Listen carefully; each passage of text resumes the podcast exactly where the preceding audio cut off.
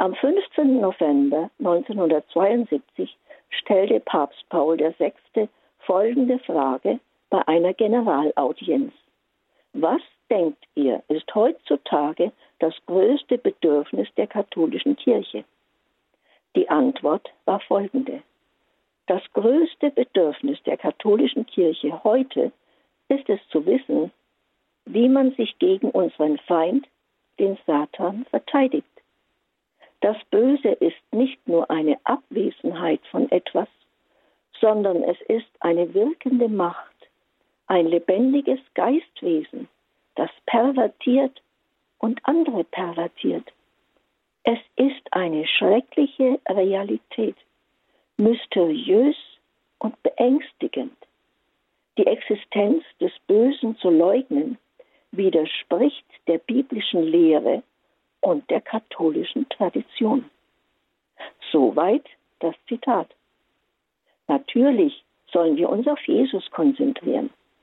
Doch die Existenz des Teufels und der Dämonen völlig zu ignorieren, widerspricht der Lehre der Bibel, stellte auch Papst Benedikt XVI. einmal fest. Und Papst Johannes Paul II. sagte, wer nicht an die Existenz der Teufel glaubt, glaubt nicht an das Evangelium. Also, das Böse gibt es wirklich, ob uns das nun recht ist oder nicht.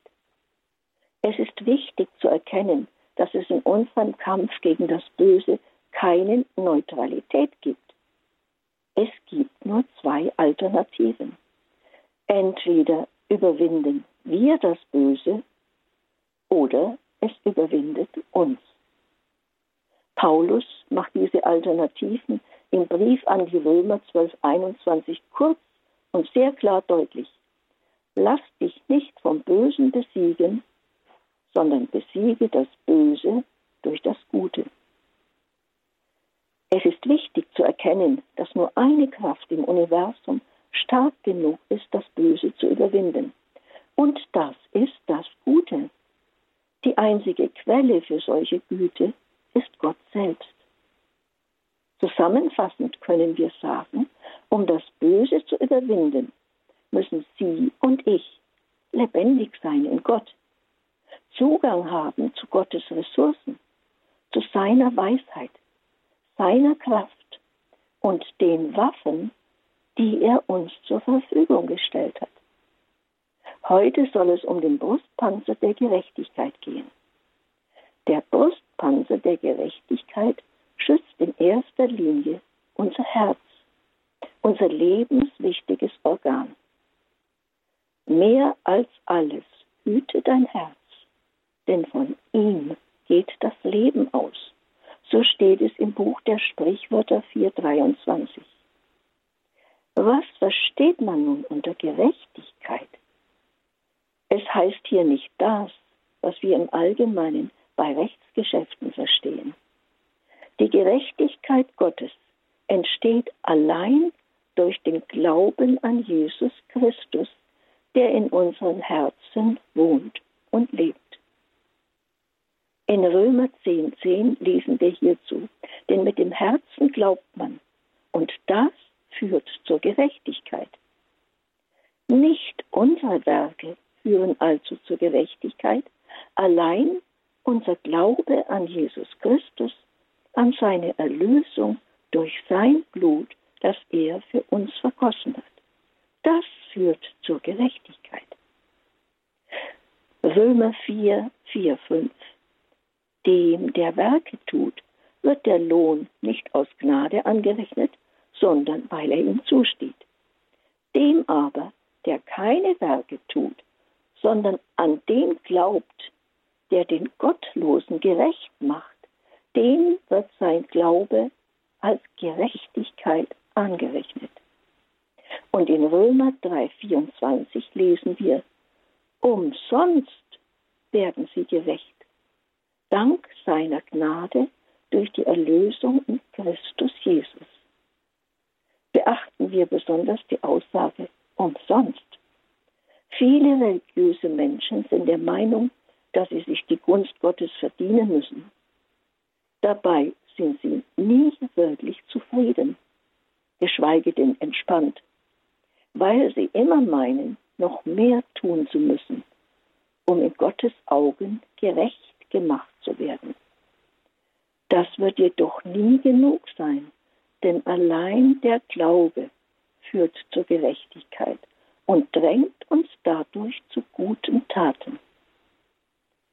Tatsächlich hängt unser ganzer Lebensstil, unsere Haltung, unsere Beziehungen und die Wirksamkeit unseres christlichen Lebens und Dienens davon ab, in welchem Maß uns bewusst ist, dass wir gerecht gemacht worden sind.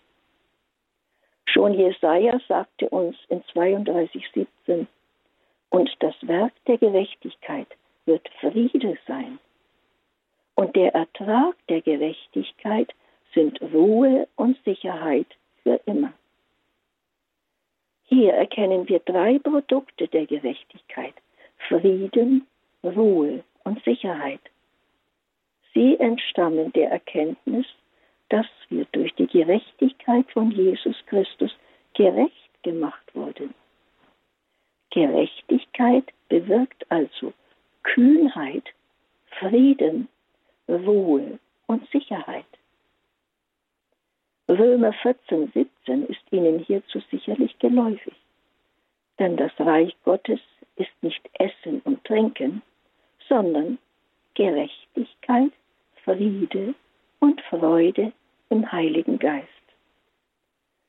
All das ist das Ergebnis der Gerechtigkeit Gottes. Allerdings ist es wichtig, die Gerechtigkeit Gottes im Glauben zu empfangen. Sonst mühen wir uns ganz umsonst in Erwartung aller anderen Vorteile. Es ist bedauerlich, dass sich auch Christen oft bemühen, Frieden zu haben, zu entspannen und sich sicher zu fühlen, weil ihnen jemand gesagt hat, dass man das braucht. Aus uns heraus können wir dies aber nicht dauerhaft schaffen. Philippa 3,9 Nicht meine Gerechtigkeit will ich haben, die aus dem Gesetz hervorgeht, sondern jene, die durch den Glauben an Christus kommt. Die Gerechtigkeit, die Gott schenkt aufgrund des Glaubens. Glauben Sie, und greifen Sie zu, dann fließt die Freude ganz natürlich. Der Friede stellt sich von allein ein. Das Gefühl der Sicherheit breitet sich in uns aus und dadurch wird aus Furchtsamkeit Kühnheit und aus Zweifeln Zuversicht. Alles ganz umsonst.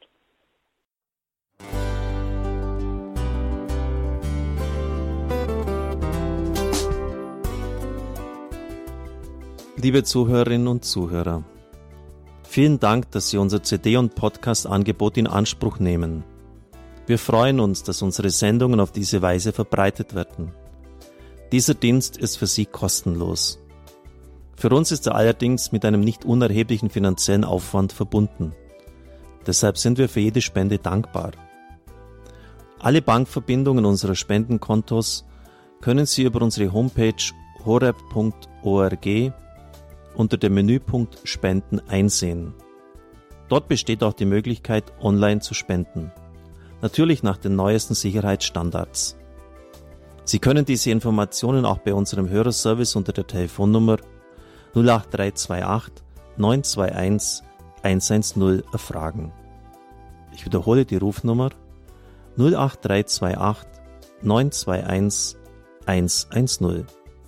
Vergelt's Gott für Ihre Unterstützung. Ihr Pfarrer Kocher.